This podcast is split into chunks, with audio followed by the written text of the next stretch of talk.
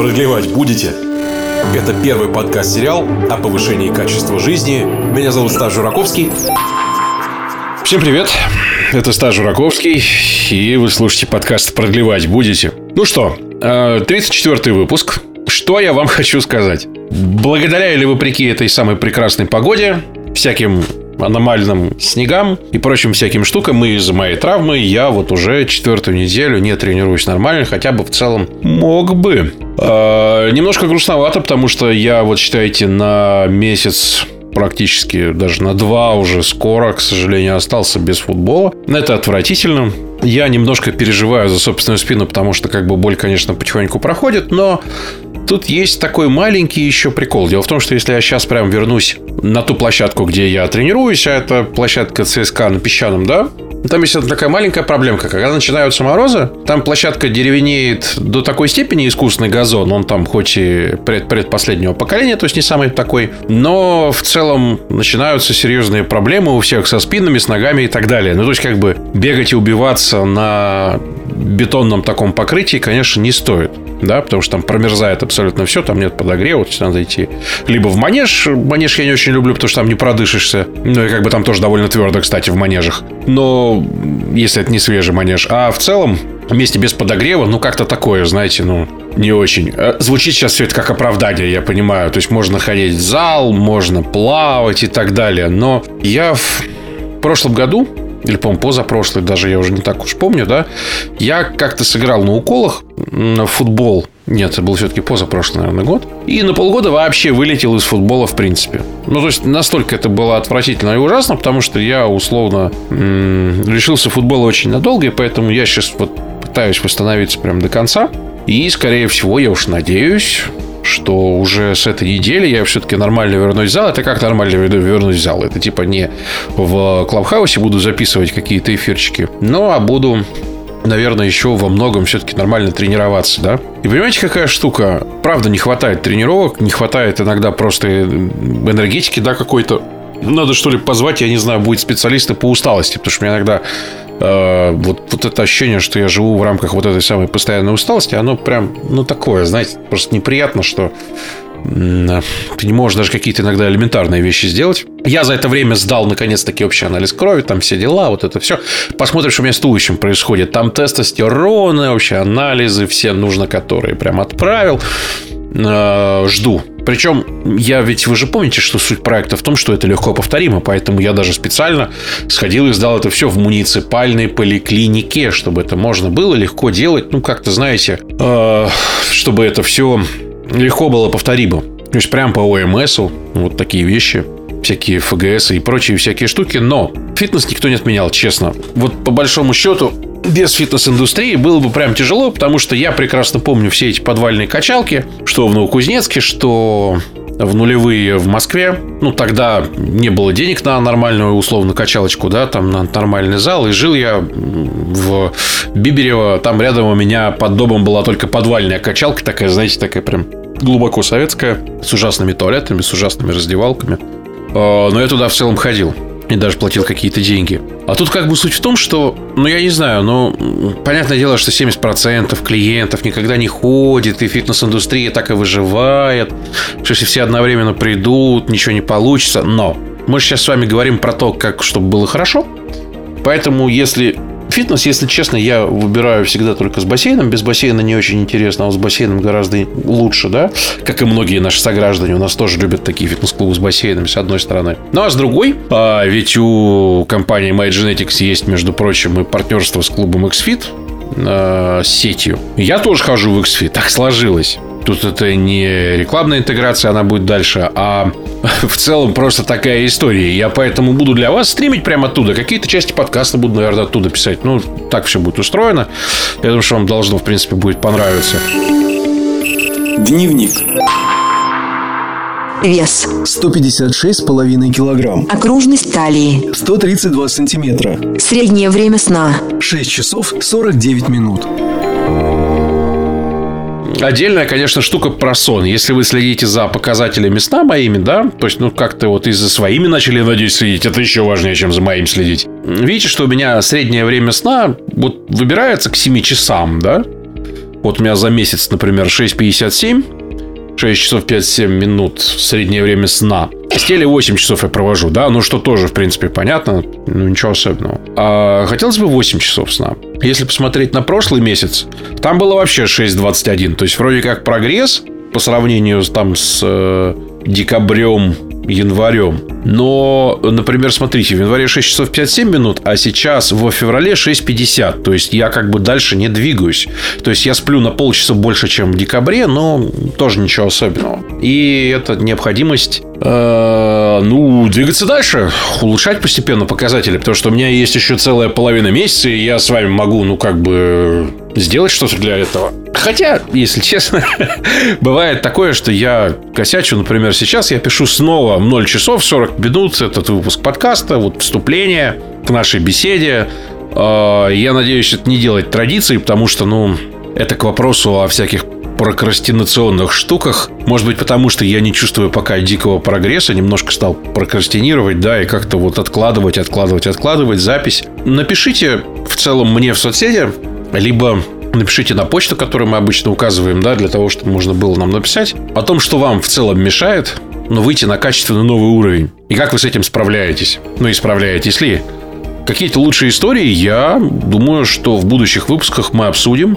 А, и попробуем как-то это решить вместе, потому что я хочу двигаться в сторону того, чтобы мы все делали вместе. Потому что вот был марафон недавно, да, который я анонсировал в соцсетях, и который проходил при поддержке как раз вот ученых от MyGenetics, да, например.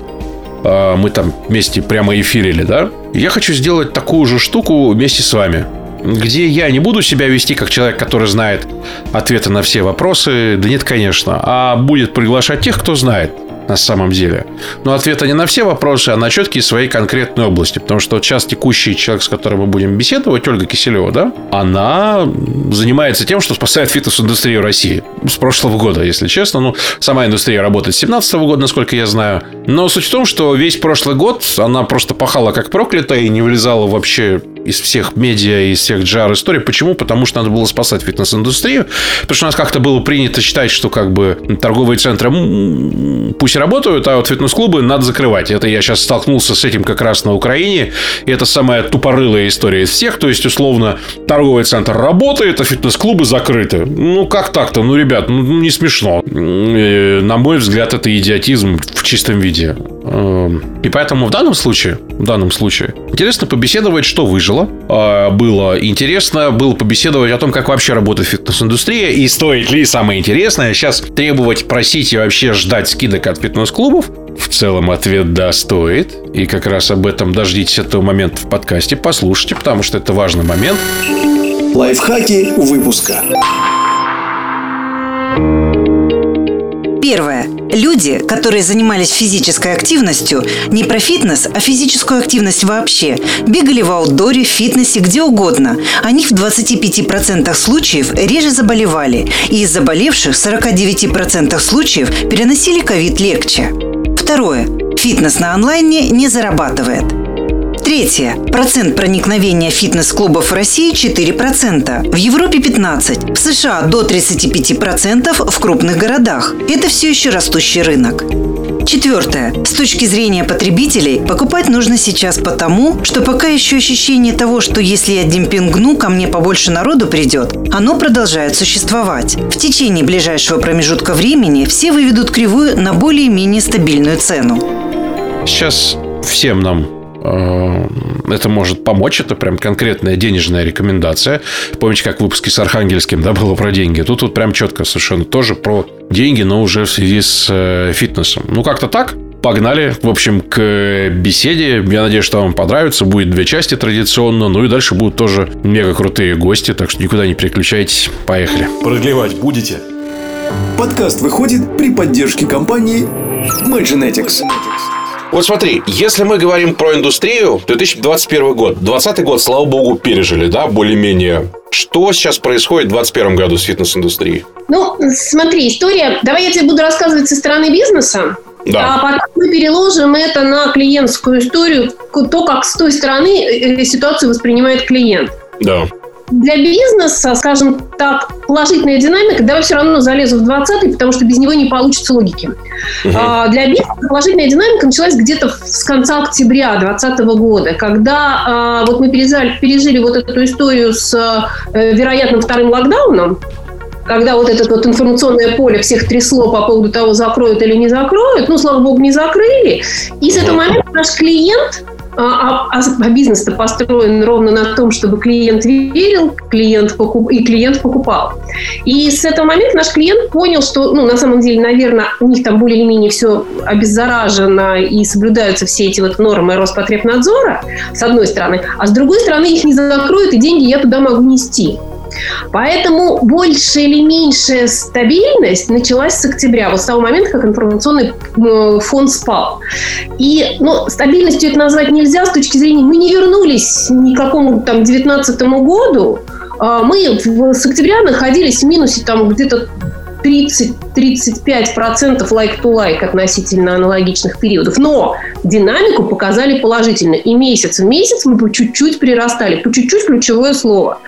Так вот, 21 год, январь показал относительно там, января 20 ну, 15-20% в зависимости от сегмента, в зависимости от региона, 15-20% минуса относительно э, января 2020 года. То есть мы не восстановились а, причем ну, не восстановились сильно, потому что помимо того, что мы не добираем по доходной части, мы еще сильно перебираем по расходной. То есть у нас расходы сильно увеличились, потому что вот эти все там бесплатные кредиты, условно, да, там а, отсрочки по аренде, все, что нам давали в качестве такого спасательного круга на момент, когда мы были в локдауне, все это растянулось расходной частью на все последующие месяцы и в первую очередь упало на первый квартал 2021 года года. Поэтому я и говорю, что расходная часть увеличилась, доходная уменьшилась. Соответственно, мы в нуле, а иногда и в минусе. Поэтому индустрию продолжает немножко колбасить, как раз ровно потому, что нету вот ощущения твердого тренда на выход. Но, тем не менее, мы видим положительную динамику в доходной части, и это дает нам надежды. И, понимаешь, тут вопрос же, почему эта положительная динамика возникла? Потому что действительно потребитель поверил, что их не закроют, что они в сущности не, не безопасны, и что они, более того, мы сейчас очень важную тему тоже эту поднимаем, и точно совершенно я хотела бы с тобой ее обсудить, если это будет в тему наших разговоров. И мы еще и восстанавливаем людей после всей этой, всего этого трэша. Как после ковида, ну, собственно, и делаем там всякие реабилитационные программы по этому поводу, так и после долгого сидения в, в статичном состоянии дома без физической нагрузки. То есть вот такие две основные вещи. Наши клиенты, которые до этого ходили в фитнес, они четко понимают, что э, ну, без физической нагрузки они не восстановятся никаким образом, поэтому они в фитнес идут. А новые, это ну, новые другие, в смысле те, которые никогда в фитнес не ходили, они это не очень понимают, и для нас очень важно, и для индустрии важно, и для людей на самом деле важно, что двигательная активность – наше все. Ну, прям реально наше все. Я тут прям циферку приведу, две. А, мы сделали такое достаточно большое исследование, порядка 7800 респондентов. Это много, это репрезентативно. Когда мы взрослым агентствам говорим по поводу... Мы сделали с агентством, но не там, не стоп-5. Uh-huh. И мы, когда взрослым большим агентствам говорим про а, объем выборки, они говорят, о, ну, реально репрезентативно. Так вот, это исследование показало нам следующую историю, что м- люди, которые занимались физической активностью, это не про, даже не про фитнес, это про физическую активность вообще, так, бегали в аудоре, фитнесе, где угодно, они в 25% случаев реже заболевали, и из заболевших в 49% случаев переносили легче. Ну, то есть, на самом деле, даже Минспорт забрал это исследование к себе, себе в, ну, в своих пиарских всяких вещей. Но потому что реально эту тему надо доносить до народа, что движ, любая физическая активность, это всегда тебе в помощь. Нет, в разумных пределах, в нормальных протоколах, ну, с точки зрения с нормальными профессиональными людьми, ну, то есть не, не бросаться после там, 75% легких да, проблем с легкими, не бросаться бегать, нет. Нет. Но при этом действовать определенным образом у профессиональных людей, э, действовать определенным образом, то есть физическую активность продолжать восстанавливать. Но это вот, кстати, вот как связано, да, то, что происходит с отраслью, и то, как на это влияет позиция клиента относительно поведения клиента относительно своего здоровья. А, ну, то есть я так правильно понимаю, что вот окей, все вот это выжило. Продлевать будете? Подкаст выходит при поддержке компании Magenetics. Слушайте, а сегодня нативная реклама будет довольно простая, довольно быстрая и незатейливая, но я хочу вам сказать, что от этого не менее, а даже более полезная, чем до этого. Я в целом хочу подарить вам скидку на генетический тест. Слушайте, благодаря MyGenetics вообще это шоу живет. Так что, ребята, не забывайте, пожалуйста, что если вам нравится эта история, вы подумываете о том, чтобы как-то заняться собственным здоровьем, собственным благополучием и улучшать свое качество жизни, то закажите генетический тест на mygenetics.ru либо позвонив в колл-центр и назовите простой промокод. Вот элементарнейший промокод СТАС называется. Просто вот 4 буквы, и вы получите классную скидку. Вот, получите от меня гигантскую просто благодарность. Можете мне, например, написать, если хотите, в личку куда-нибудь в соцсети, что да, вы благодаря мне сдали генетический тест, вам все нравится, все хорошо. Ну или если не нравится что-то, тоже напишите. И тогда вы не просто поддержите этот проект в целом и меня лично, но мы с вами создадим целое сообщество, которое будет работать над собой и поддерживать друг друга. Так что вот как-то так. Есть возможность у вас первого шага. Спасибо и поехали дальше. Продлевать будете? Подкаст выходит при поддержке компании Magenetics. А какая часть ушла в онлайн и ушла ли? Потому что я видел, например, много клубов, которые в самый разгар, прям в самое одище делали что-то в онлайне. Но это скорее была такая медийная активность, чтобы просто не забыли, как клубы выглядят. Или нет? Ты знаешь, э, ну, по поводу медийной активности не соглашусь. Тут знаешь, что было больше? На самом деле тут была такая сервисная поддержка своих клиентов, которые ходили там тебя три раза в неделю в клуб. И вдруг все обрезали. Ходили в четыре стены. И у клубов даже не было, знаешь, даже выбора особенного не было. То есть мы делали практически, там, не знаю, 80-90% отрасли делали бесплатно. Ну, в рамках, в рамках членства, которое на самом деле в этот момент было заморожено. То есть деньги с человека не списывались, а продукт ему, ну, условный продукт, онлайн-продукт ему давали. Это была исключительно такая, знаешь, ну, поддерживающая такая, я не знаю, миссионерская история, что ли. Вот, с одной стороны. С другой стороны, ты спрашиваешь, что было с онлайном. No.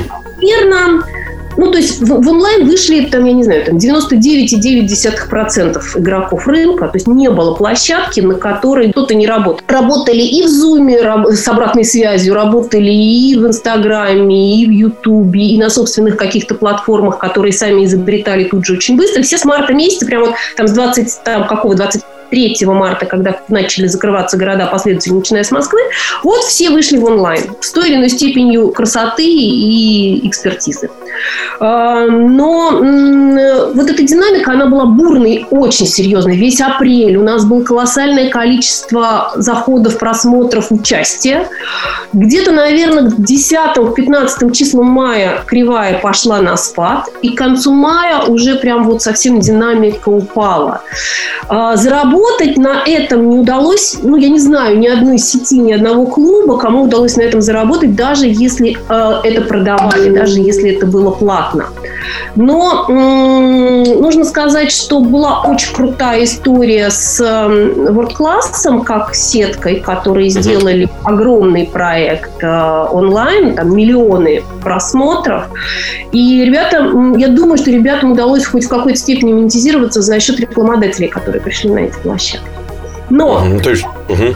Знаешь, у нас была иллюзия такая в, в апреле месяце особенно, что, блин, продукт в индустрии теперь поменяется. У нас будет вот два блока продукта, офлайн и онлайн. Ты поехал в командировку, взял с собой любимого тренера в ноутбуке или там в смартфоне. Ты полетел отдыхать, аналогичная совершенно история. Этого не случилось. Хотя, конечно, количество онлайн-платформ после этого появилось огромное и количество... То есть классический фитнес в онлайн не вышел. Но появились агрегаторы, развелись агрегаторы, которые до этого были. Появились какие-то платформы, которые пытаются в онлайне работать. Я не знаю, что с этим будет, у меня нет понимания пока, насколько распухнет быстро этот рынок, но ты же понимаешь, что все движется в онлайн, и, к сожалению, ну, смысле, к сожалению, тут непонятно какой, к сожалению или к счастью, но это точно совершенно будет происходить. В какой форме? Вопрос. И как этот продукт новый состыкуется со стандартным э, фитнес-продуктом? Такое я не могу никак выключить. И удастся ли в целом на этом заработать, условно, если с точки зрения бизнеса, и удастся ли встроить это в какие-то повседневные активности людей, потому что, ну, типа, с одной стороны, это как с телемедициной, да, то есть это безусловное благо, потому что у тебя есть возможность из условного Брянска получить топового тренера из Москвы, только банально вопрос денег и занятости этого тренера, так же, как и с телемедицины, получить хорошего врача, например, да, с одной стороны, а с другой, понятное дело, что даже несмотря на эти возможности, тоже надо как-то еще зарабатывать, это же бизнес в целом. То есть тут я тоже понимаю, что пока это сложная история, и в онлайн пока это дело все не ушло. Если мы говорим про... Можно я тебя вот чуть-чуть да. дополню по этому поводу? Может, у меня какой-нибудь олдскульный подход. Может быть, я какие-то вещи там не догоняю, я допускаю эту историю. Но, честно, я пока не вижу ни одного сильного игрока, который бы сказал, что, ребят, мы теперь все фитнесом занимаемся в онлайне. И вот, и вот вариант, который точно устроит, там, я не знаю, 70% потенциальных клиентов. Ну, потому что если даже брать, например, такие классические занятия, вроде как работу, фитнес и так далее, я, ну, допустим, удаленно работаю уже много лет, и в клубы я уже хожу в разные много лет с разной степенью успешности, да. Я вот поработал дома, условно, в прошлом году, меня это прям так пригрузило, что захотелось просто куда-то выйти. Я вот сейчас, например, пишу, сейчас это дело не дома, а, например, в коворкинге, потому что в отдельной будке, потому что, ну, я уже не могу просто дома. Уже просто, ну, невозможно. Надо какую-то смену обстановки, условно, потому что, ну, это прям... Просто картинку физически даже просто сменить. Да-да-да, я с да. тобой согласна. Ты знаешь, мы когда открывались, а, тоже была такая любопытная вещь. Там по-разному уже открылись а, в разных регионах клубы. Кто-то три месяца был закрыт, кто-то пять месяцев. Там Новосиб вообще открыли через пять месяцев в августе только. Вот. И а, у нас тоже были прям вот такие ожидания, что народ пойдет прям косяком, потому что соскучились. Это правда произошло, как с ресторанами. Это правда произошло, но произошло буквально, вот, во-первых, пошли те, которые были прям вот реально всегда, знаешь, такие вот есть 10-15% клиентов, которые вот самые движушные, вот самые включенные в, в деятельность. Те, кто приходят 1 января в клуб. Да, да, в 7 часов утра. Ага. Вот. И, соответственно, для... Э, и поэтому там какое-то количество людей, конечно, пришло, но это очень быстро пошло на спад. То есть мы не добирали по объему посещений. Знаешь, два показателя же есть, да, посещение и деньги. Но деньги ключевой, поскольку, он влияет на маржинальность вообще всего этого бизнеса. А посещения, они а, как бы опосредованно влияют на последующие продажи. Так вот, посещения на момент э, летнего периода, они составляли там от 50 до 70 процентов лайк-то-лайк. Ну, то есть все равно народ ходил плохо. Продлевать будете? Если говорить про насыщенность клубами, мы все еще не добираем, да, насколько я помню, по количеству клубов и по тому, сколько людей их посещает. Если брать, например, условно, да, возьмем Западную Европу, США, какая-нибудь Азия, три вот региона, и там, и там, и там не добираем. Да, ты знаешь, это, это, это, это, этот, этот показатель называется процент проникновения, то есть количество людей, занимающихся фитнесом, коммерческим фитнесом в разных, э, на разных территориях, в разных, в разных экономиках. Вот у нас до ковида это было порядка там 3-4%, там нас плохо меряют, но это примерно вот такая циферка. А в Европе в среднем это от 15 до 20, Америка там шкалит до 35 в некоторых крупных городах, Азия тоже высокий процент проникновения, тоже порядка 15-20 20. То есть у нас вот этот путь, он еще очень, очень перспективный. И сейчас мы немножко, ну, с точки зрения, знаешь, такого вложения, с точки зрения инвестиций в эту отрасль, это на самом деле хорошая, ну, Низкомаржинальная, но очень стабильная история, потому что рынок растущий. Э, на растущем рынке всегда правильно в него заходить деньгами. Поэтому вот мы сейчас чуть-чуть еще немножко придем в себя, там где-то до конца 2021 года хотя бы там стабилизируемся более или менее. И под, а, а, а время заходить деньгами самое сейчас. Потому что еще тут, знаешь, такой момент, выпало же достаточно большое количество игроков с рынка.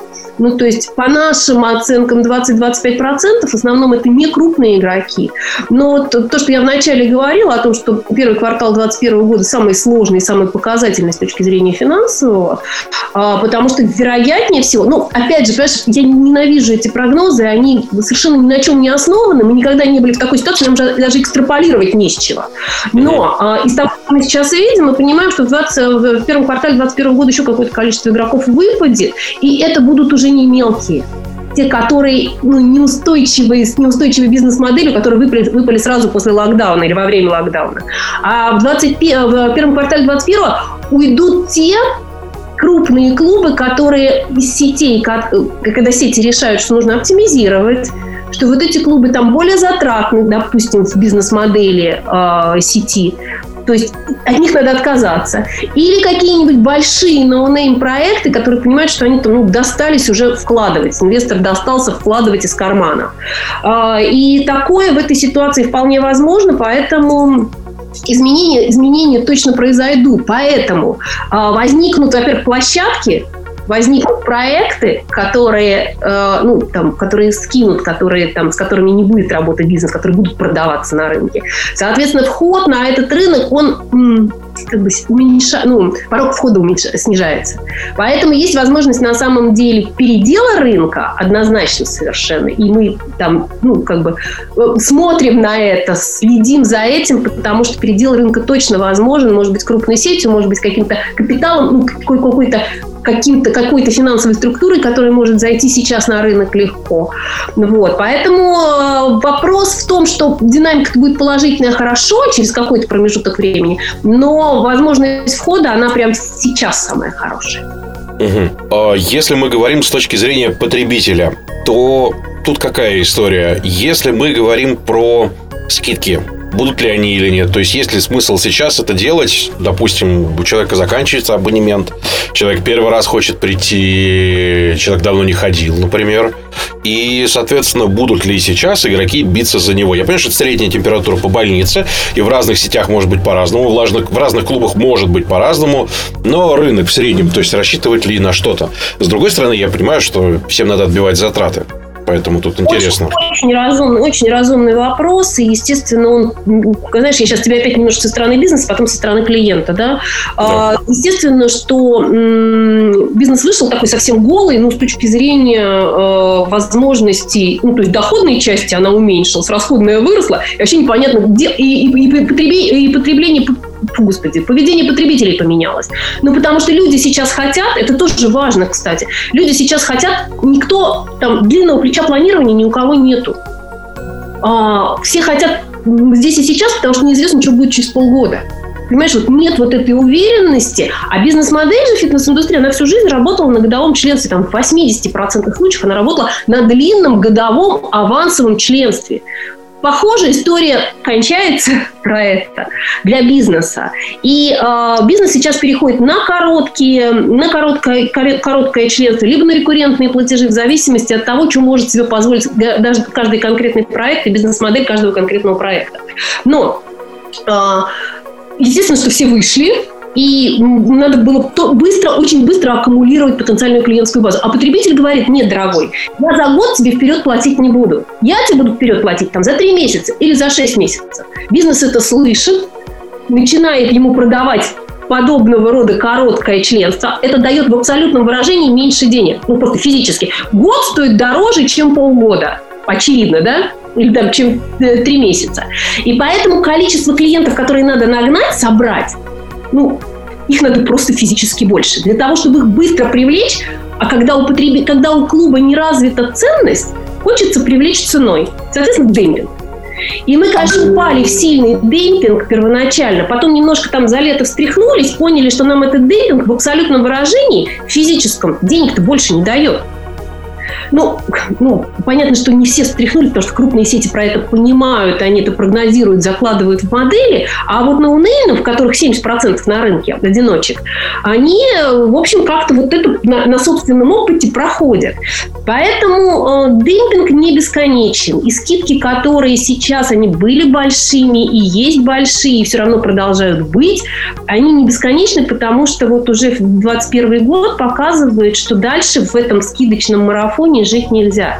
И сейчас вот в отраслевой среде, в профессиональной среде идут разговоры по поводу того, что, ребят, мы же понимаем, что мы демпинговать не можем. Нам надо либо держать цену, либо повышать. И э, ну, вот эту тему мы сейчас на самом деле очень сильно промотируем, потому что и, и в отрасли, рассказывая, почему тем, кто еще не догадался, ну, понимаешь, что это начало конца, такая политика, это начало конца. И на, на клиентский рынок, что ну, на самом деле эти скидки, они либо будут завуалированы, ну, в смысле, э, э, как это, знаешь, когда черная пятница, когда тебе сначала повысили цену, а потом э, дали скидку. Ну вот они чаще всего в таком формате. Поэтому нужно точно понимать, что фитнес дешеветь не может по определению, потому что иначе перестает быть бизнес. И э, ребят, которые так, ну, в смысле, игроки, которые так делают, они просто вылетают с рынка. Вот, поэтому, э, конечно, с точки зрения потребителей, наверное, покупать нужно э, сейчас, потому что пока еще вот это вот ощущение того, что, может быть, если я демпингну, мне ко мне побольше народу придет, оно продолжает существовать. Но вот прям вот в течение ближайшего промежутка времени все-таки все выведут кривую на более-менее стабильную цену. И понятно, что все равно акции будут, но демпинга не будет. Угу. Ну да, то есть, чтобы просто понимать, что сейчас делать. Продлевать будете? Это первый подкаст-сериал о повышении качества жизни. Меня зовут Стас Жураковский.